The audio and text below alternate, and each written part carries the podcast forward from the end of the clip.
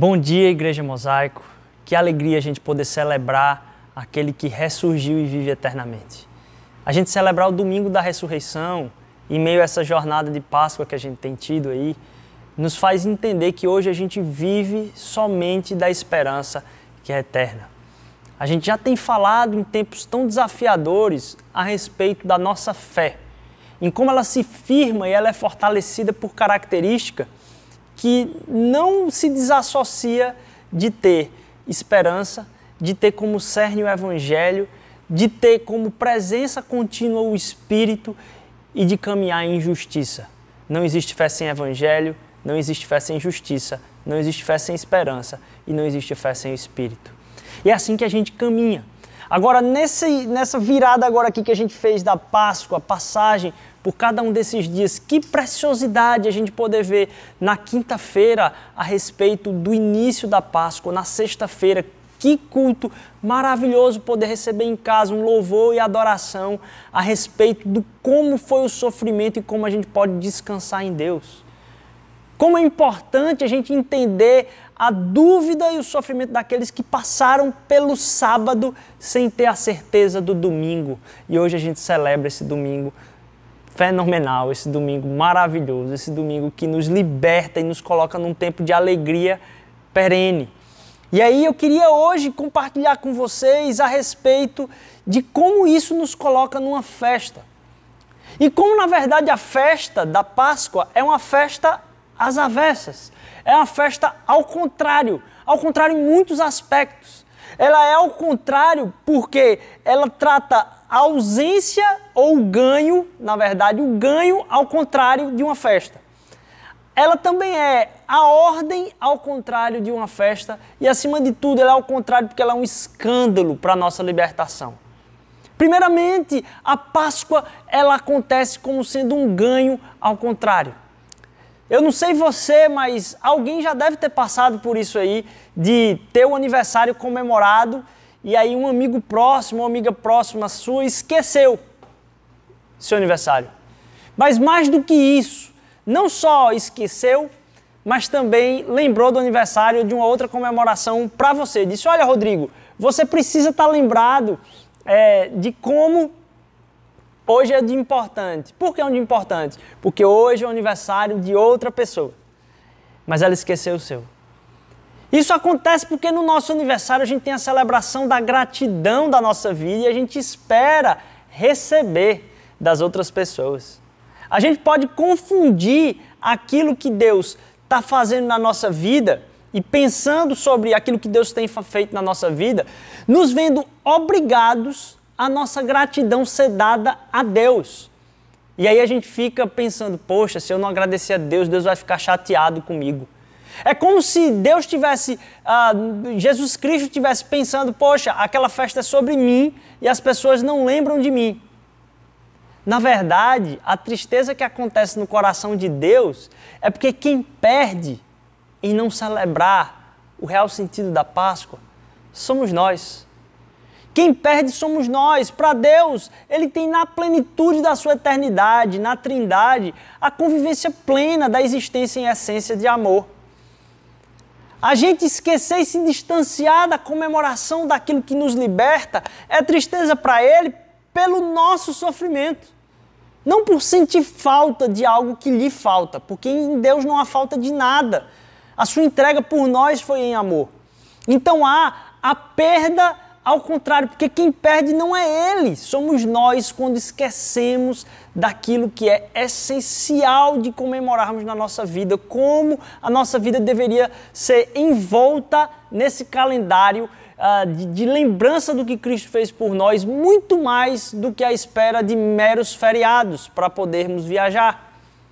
Além disso, não é só essa ganha-perda, ao contrário ela também é uma festa de ordem ao contrário.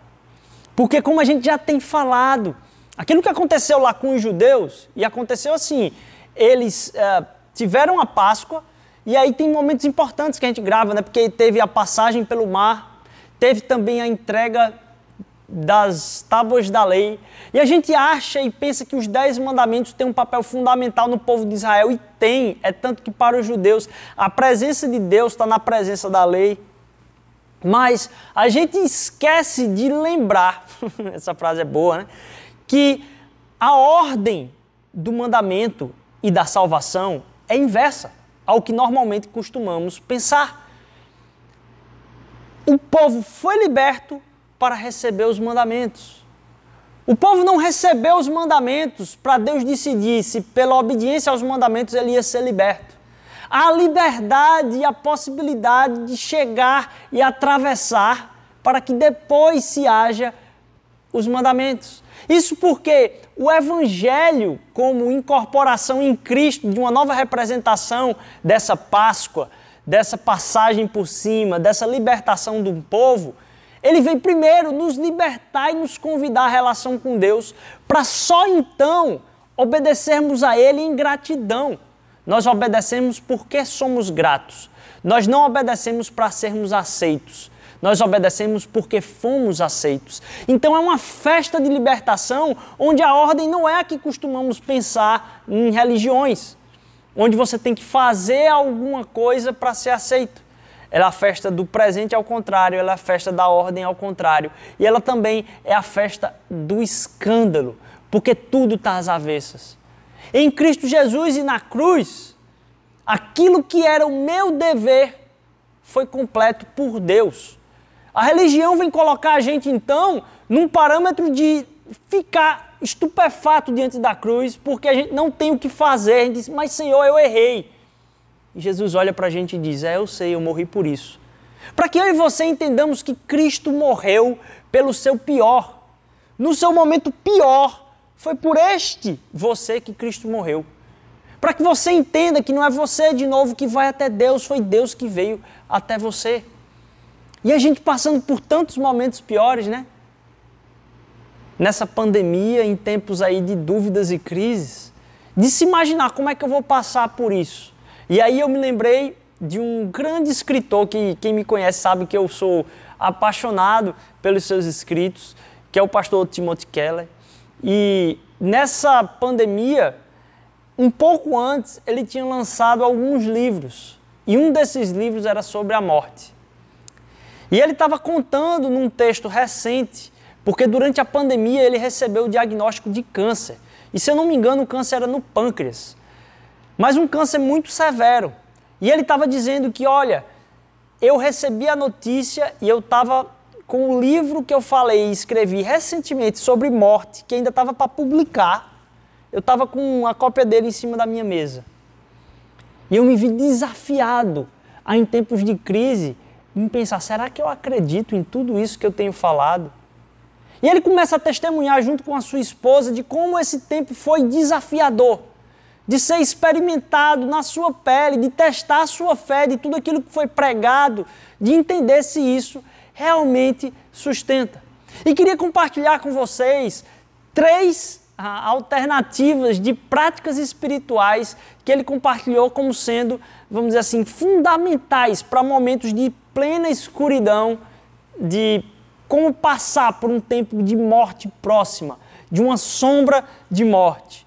Primeira alternativa aí de prática espiritual para passarmos por esse, por esse tempo é a leitura dos Salmos, que apresentam uma riqueza tanto de contentamento quanto de confronto e sinceridade com Deus tantas vezes. A gente tem aí disponível tantos planos de leitura em Salmos, mas ao ler os Salmos você pode entender que o salmista passou pelas mesmas coisas que você passa, que ele não está ali floreando a linguagem, ele está sendo bruto, muitas vezes até arrogante parecendo, mas que na verdade ele está sendo é sincero de todo o seu coração do que ele está sentindo e entregando isso a Jesus e como a gente precisa disso. Para que a gente viva uma espiritualidade que ela seja não na terceira pessoa, ó Senhor, aquele que salvou simplesmente assim, mas uma espiritualidade em segunda pessoa dizendo: Senhor, eu não aguento mais essa dor que está passando diante de mim. Uma espiritualidade em segunda pessoa que pode colocar você cara a cara com Deus, para poder falar. E esse acesso aí você temos por meio de Cristo Jesus. A leitura de Salmos como sendo uma primeira dessas estratégias. Uma outra estratégia, e eu talvez me embanane aqui até com a fala, é porque é uma palavra não tão comum, que é o solilóquio. O que é o solilóquio? Na língua mais comum é falar consigo mesmo. É você começar a falar consigo mesmo. Porque, por exemplo, em alguns salmos, o que acontece é que o salmista, ele fala consigo mesmo, se confrontando. E ele diz: Por que estás tão abatida, ó minha alma? E na verdade, em momentos de desesperança e passar por dificuldade, a gente pode falar com Deus através de um clamor contra nós mesmos. Naquilo que a gente sabe que é verdade, mas a gente não sente naquele momento que é verdade. Isso nos faz reavaliar o que ela fala, os nossos, as nossas mais profundas confianças, mas também os nossos amores e medos, e colocam eles em contato com Deus. Às vezes, não mais comumente, na verdade, isso nos leva ao que escreveu um grande autor, a um certo tipo de sintonia, leveza, paz, alegria e amor, quase que como um maná exaltado dos céus no nosso ordinário, porque a gente está tratando do que a gente está sofrendo hoje. Mas mesmo na leitura da Bíblia, a oração através de confrontamentos com a nossa própria alma nos colocam quase que num senso salmista ou de música. E nos leva também a uma imaginação de falar com aquilo que estamos sentindo. Isso no, nos sustenta em esperança e nos leva a caminhar durante o dia todo. Porque em momentos onde a alma está abatida, eu posso falar: Por que estás abatido, ó minha alma? Ainda verei a salvação do meu Deus. E o terceiro é uma simples oração de dormida que ele disse que às vezes se coloca nessa oração, e foi por isso que eu acho que eu mais fui pego aqui por, essa, por esse artigo, é que é um desafio para a gente hoje. E ele disse que para ele muitas vezes era desafiador também poder fazer essa oração de com força, como a gente fala aqui. A oração diz o seguinte: Enquanto eu deito em sono e acordo nessa próxima manhã pela sua graça, me torna, Senhor, me mantém cheio de alegria, com uma lembrança profunda de o que quer que aconteça, eu vou algum dia, apesar desse sono, me levantar, porque Jesus Cristo, ele sim dormiu a morte que eu deveria dormir, e agora ele ressuscitou também junto comigo em sua justificação. E nessa oração a gente pode ver que talvez eu não acorde aqui amanhã, mas eu tenho certeza que eu acordarei e me levantarei. Sabe por quê? Porque Cristo Jesus também levantou. E a gente se entender nesse momento de sofrimento, não só tratando do nosso sofrimento em sinceridade com Deus, mas também entendendo aqueles que mais sofrem. E que celebração a gente poder ver que no meio disso tudo, a gente pôde nessa campanha das cestas e percebam, a gente é uma comunidade ainda recém-nascida, com poucos membros. E a gente pode levantar, numa primeira etapa, mais de 70 cestas para o primeiro mês. E a gente tem aí mais 70 cestas para abril, cumprindo nesses dois meses 140 cestas. Para essa primeira etapa foram 4 mil reais levantados. Isso o Espírito Santo movendo a generosidade de vocês. E a gente já se coloca na segunda etapa, já tendo entrado nela. Pela graça do Senhor Jesus, vamos cumprir essa etapa também, abençoando a vida de muitos que estão sofrendo em, em maneiras que talvez a nossa oração até perca um pouco de sentido, na verdade, cause um pouco de constrangimento. A gente vai completar isso, mas a gente precisa celebrar. Que maravilha e que vitória! A gente poder ter conseguido alcançar algo tão tremendo Vocês puderam acompanhar nas redes sociais as pessoas recebendo aqui 70 famílias, não são 70 pessoas. Aproximadamente 200 pessoas que esta pequena comunidade pôde ajudar através do seu coração e vai continuar ajudando com mais essa oportunidade de doação. Não só isso, este final de semana, ontem, no sábado, a gente esteve junto do Compaz, lá na Avenida Abdias de Carvalho, suprindo a carência de profissionais da área de saúde que estão cansados. E a gente falou a respeito do descanso de Cristo Jesus aí na sexta-feira, que ele traz. E a gente pode, por testemunho, dar descanso a outros mesmo, através do nosso sacrifício. E como foi importante dar esse passo enquanto comunidade, como testemunho para a nossa cidade, de que a gente está aqui para servir, a gente está aqui para se entregar. A gente vai continuar essa ação durante o mês.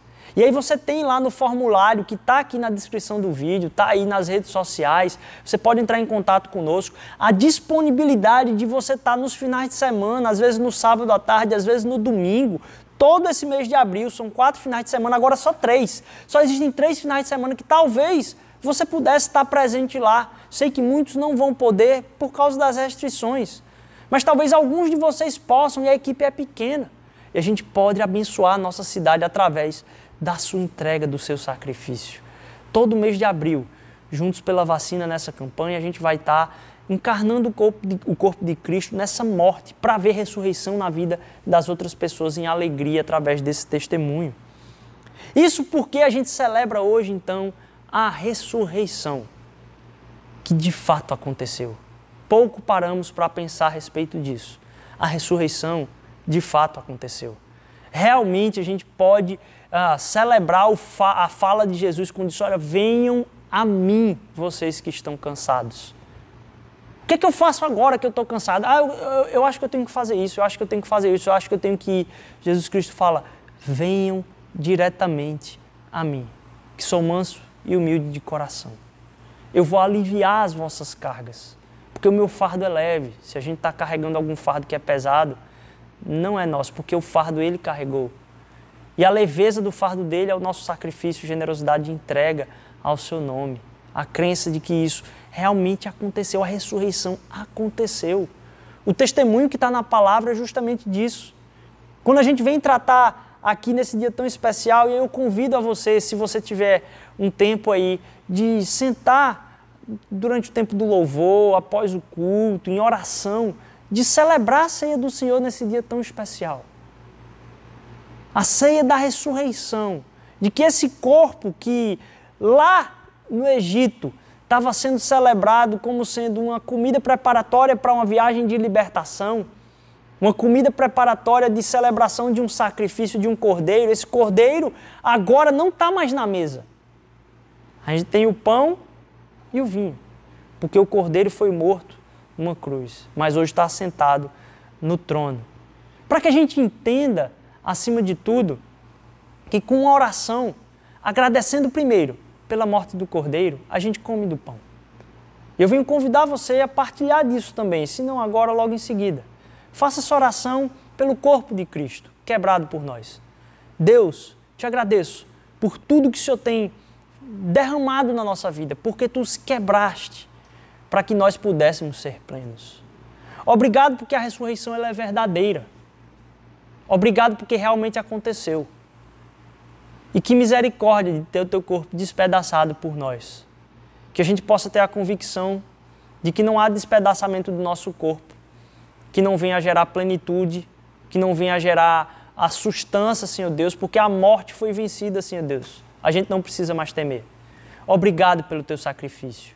Em nome de Jesus é que a gente celebra o teu corpo. Amém.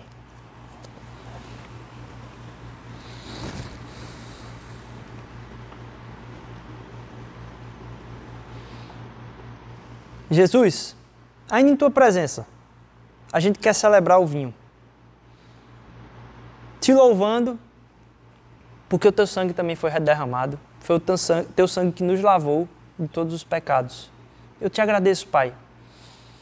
Te agradeço porque teu sangue vertido, Senhor, faz com que agora eu possa sentir na minha vida, Pai, plenitude.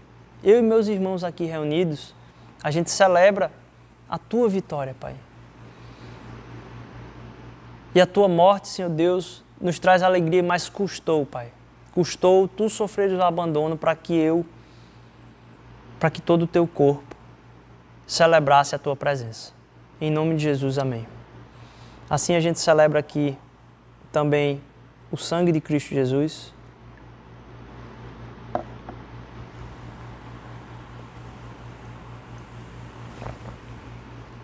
E a gente celebra isso na esperança de entender uma coisa, que muitas vezes a gente pode pensar e falar a respeito da morte como sendo aquilo que foi a derrota para que logo em seguida houvesse a vitória. A morte não parou Jesus Cristo ali, porque às vezes a morte vem, mas para que depois seja trazida a vitória. Como se houvesse a derrota primeiro e depois a vitória de Cristo na ressurreição. Não. A ressurreição é a revelação de que na cruz e na sua morte já há vitória. Porque lá ele fala está consumado. Tudo aquilo que é peso seu foi colocado ao chão. E a gente pode celebrar a liberdade que é em Cristo Jesus. Porque ele não perdeu na cruz para ganhar na ressurreição. Na verdade, a, a ressurreição revela a vitória da cruz. Que ele foi até o fim. É a celebração e a prova de que o amor dele foi por você até o final. E que a gente pode agora derramar o nosso amor presente em nós pelo Espírito de Cristo Jesus, pelo Espírito de Deus em nós, a outras pessoas. A celebração da ressurreição, ela surge para que em nós agora a gente possa testemunhar que aqui na terra passeiam pessoas que não têm medo mais da morte. Passeiam pessoas que agora podem confiar de não lutar a vida toda para ter o seu, mas vivem a vida toda plena, entregando tudo por todos. Que a ressurreição possa fazer em você ser uma inspiração para outra pessoa. Que diga assim: quem é aquela pessoa? E você possa dizer: eu já morri, mas hoje vivo com Cristo que vive em mim. Ele ressurgiu, aleluia. Ele está vivo e reina eternamente, aleluia. Glória a Deus eternamente, o Alfa e o Ômega, que para sempre reinará. Seu reino já está entre nós. Seu reino pode ser proclamado e vivido por todos nós. Deus abençoe.